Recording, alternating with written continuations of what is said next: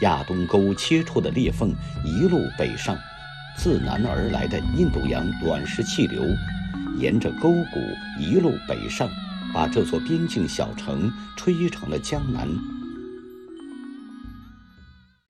一八八六年，西藏地方政府在藏西边境的龙土山上筑起堡垒炮台，防备英军入侵。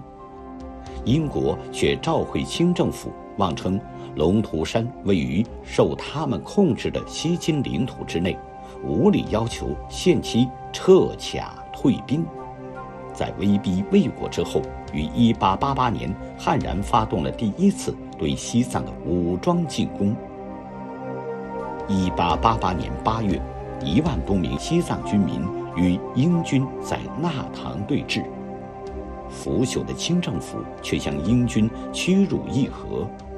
一八九零年三月签订了中英会议藏印条约，一八九三年十二月又签订了中英会议藏印条约续约，亚东被开为商埠，西藏的南大门被彻底打开。虽然英国通过第一次入侵西藏战争。取得了许多利益，但他们依旧准备对西藏进行更大规模的侵略。一九零三年的十二月五日，一万多名英军由英国侵略者荣鹤鹏和麦克唐纳率领，从大吉岭出发，偷偷越过泽里拉山口，相继侵占了仁青港、春披谷、帕里、堆纳等地。面对英军即将发起的大规模武装攻势，藏族军民团结一心，在距离堆纳村以北二十公里处的曲美雄谷，藏军与英军展开了对峙。英军由于刚刚上到海拔四千多米的高原，气候寒冷，一时不能适应，为了减少伤亡，加速进军速度。他们便开始预谋假借谈判之机消灭前来抵抗的藏军。当曲美雄谷的藏族前线指挥官离开阵地，英军已经将曲美雄谷团团包围。谈判中，英国军队毫无征兆地向藏族军队开枪射击，在机枪和大炮的密集扫射中，仅仅几分钟的时间。英军就对镇守在曲美雄谷的藏族士兵完成了一次血腥大屠杀，七百多名藏族士兵在这次屠杀中壮烈牺牲。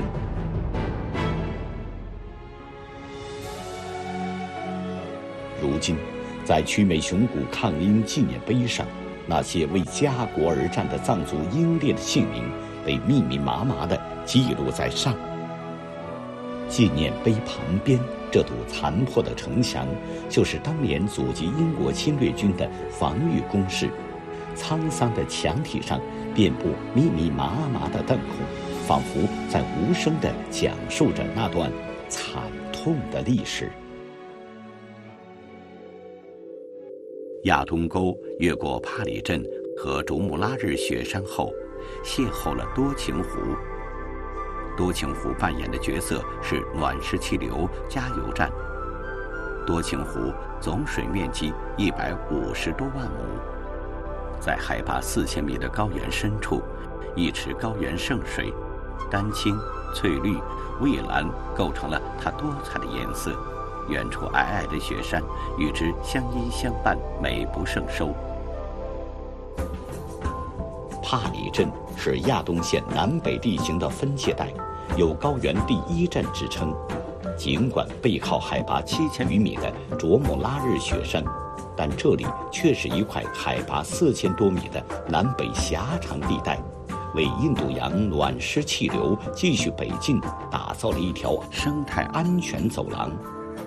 帕里镇南部的这片开阔区域，海拔都在四千多米以上，基本不长庄稼。却成为了优良的高山湿地和草场。每当盛夏，草原上开满五颜六色的小花，素有“五色草甸”之称。位于亚东县中学后山坡上的英国驻亚东驿站遗址，如今成为侵略者在西藏土地上留下的唯一保存完整的建筑物，也是近现代时我国西藏被英国殖民侵略的历史见证。东嘎寺，亚东县规模最大的一座寺庙。也是我国近代史上解放西藏的历史进程中具有关键意义的一座寺庙。一九五一年七月十六日，中央人民政府代表张经武在东嘎寺会见了十四世达赖的，面交了毛泽东主席给达赖的亲笔信和十七条协议抄本，同时宣传了党的英明政策，维护了祖国统一。粉碎了帝国主义分裂中国西藏的企图。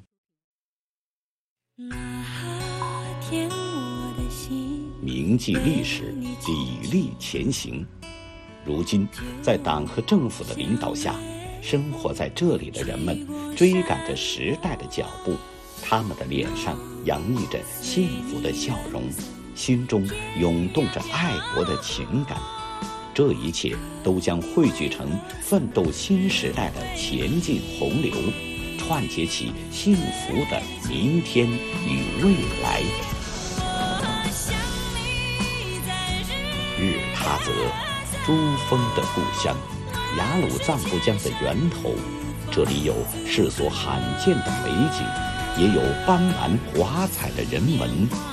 人们在这片土地上生生不息。努力建设团结、富裕、文明、和谐、美丽的社会主义现代化新西藏。